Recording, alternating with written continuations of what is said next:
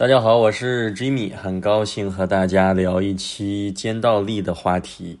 这个话题的名字就是：如果你不喜欢肩倒立啊，一个问号，你来接下一句，肯定有。就是我们听喜马拉雅的小伙伴，肯定，而且通过我在教学中，我观察有大量的人，你不喜欢肩倒立。如果不喜欢，然后呢？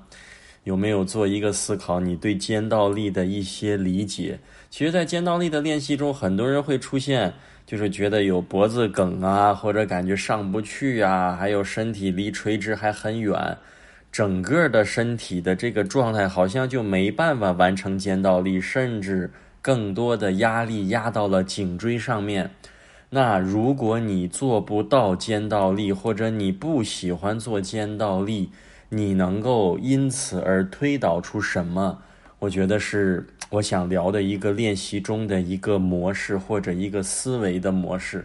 并不是这一期要把肩倒立的体式讲得天花乱坠，而是你在练习中有没有培养一个你的思维传导的一个模式，去了解、去觉知你的身体。比如你不喜欢做肩倒立，那你能否通过这个体式？来发现自己身体存在的障碍，那以此类推，你做不了头倒立，你做不了三角式，你做不了神猴，你能否自己以我这个公式的方式回去去了解你自己的身体，用一个或两个体式做一下做一下这样的思维方框图，去了解你身体在练习中存在的障碍。你看，在肩倒立这个体式，我是用的艾扬格大师的。一看这个体式，人做不了。你从他的后背、臀后侧，一直到你的脖子这个区域，它是一个很长的、很伸展的一个状态。所以在伸展的这个状态下，你必须要有足够充分的空间，才能让你的上半身、腿和地板接近于垂直。所以，如果你做不到肩倒立，基本上你可以给自己一个判断。这个判断就变得很重要了，那就是你的背的伸展，还有你的颈部后侧的伸展，甚至还有肩前侧伸展会稍微差一些。这个就是你对自己身体觉知了解的过程。如果把这几个问题你想明白了，如果你是背的伸展比较差，这个人可能还会有点驼背，后背的肌肉有点厚。你看，你接二连三会往下。一根儿一根儿的顺着这个脉络去往下捋。如果你的颈部伸展比较差，而且我也发现，如果一节课给大家肩倒立的时间待的比较长，有的人第二天脖子后侧还会痛。这个痛如果它不是受伤的情况下，这个痛是很好的痛，说明你伸展到了以前你没有伸展到的肌肉，或者伸展到了一些没有伸展到的空间，所以。不是脖子后侧的肌肉伸展会欠缺，那就是后背的肌肉伸展欠缺。这两个都好，那你可能因为手放在后背，你的肩前侧的伸展受限，也会影响到你的肩倒立。而且，如果这个人的体态，如果说是把他放过站立的姿势，他的肩倒立做起来很费劲。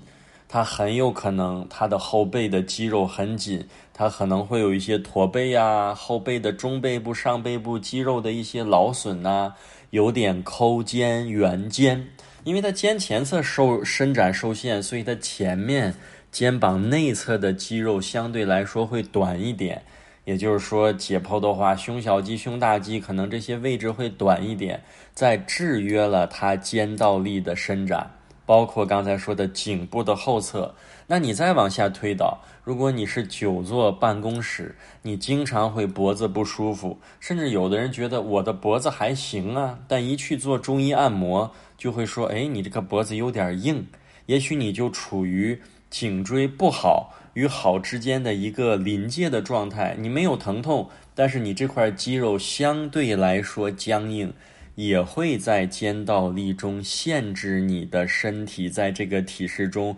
呈现相对完美的正位的一个样子。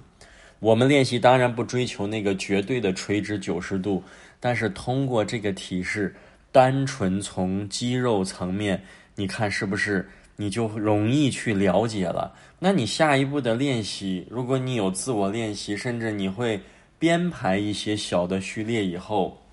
那你发现身体的这几个弱项了，你是不是就要在肩倒立的体式可以稍微的多待一会儿？而且你发现大部分。我问完这个问题，你可能跟着我想就思考捋下来顺下来了。但很多人都是，如果我不喜欢肩倒立，结果就是到这个体式划水，甚至不做，就变成了这个结果。如果你不喜欢，我觉得你应该找到你不喜欢身体做这个不擅长的原因，而想办法去把这个体式能够一点点的做到做好，来让你的身体趋近于平衡。因为肩倒立这个体式太重要了。如果说头倒立是体式之王，那肩倒立就体式之母。如果你想了解的话，你也可以，比如说看安阳哥大师的《瑜伽之光》那本书，他会大量的介绍肩倒立的好处，促进身体呀、大脑啊这些和谐与健康，吸收血液中的营养，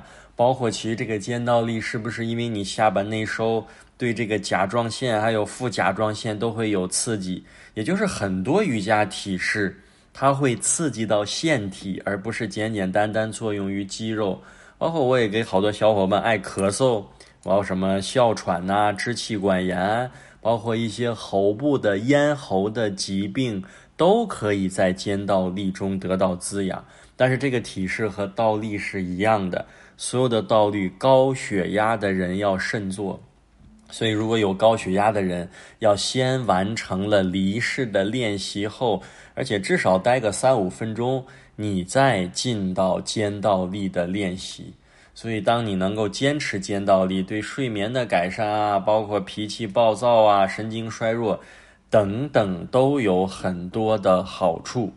只是我最近看大家特别不喜欢做肩倒立，我就把这个拎出来。让你能够有一个思考和这一个提示到底是哪里障碍了你，而不要遇到你不喜欢做的提示你就逃，而是不喜欢做，你要深究里面的原因和你身体的障碍。其实瑜伽的练习就是一点一点的像排除障碍，就跟小时候打游戏一样，一关一关过。当你障碍越来越排除的时候，你对精微的里面的体验会越好，因为你外在的障碍越好越少，你里面的感受，你坐在那里，你练打坐还怎样？你是不是都需要一个很好的背部的支撑？也就是通过这些体式的练习，能够更好的为下一步打一个基础，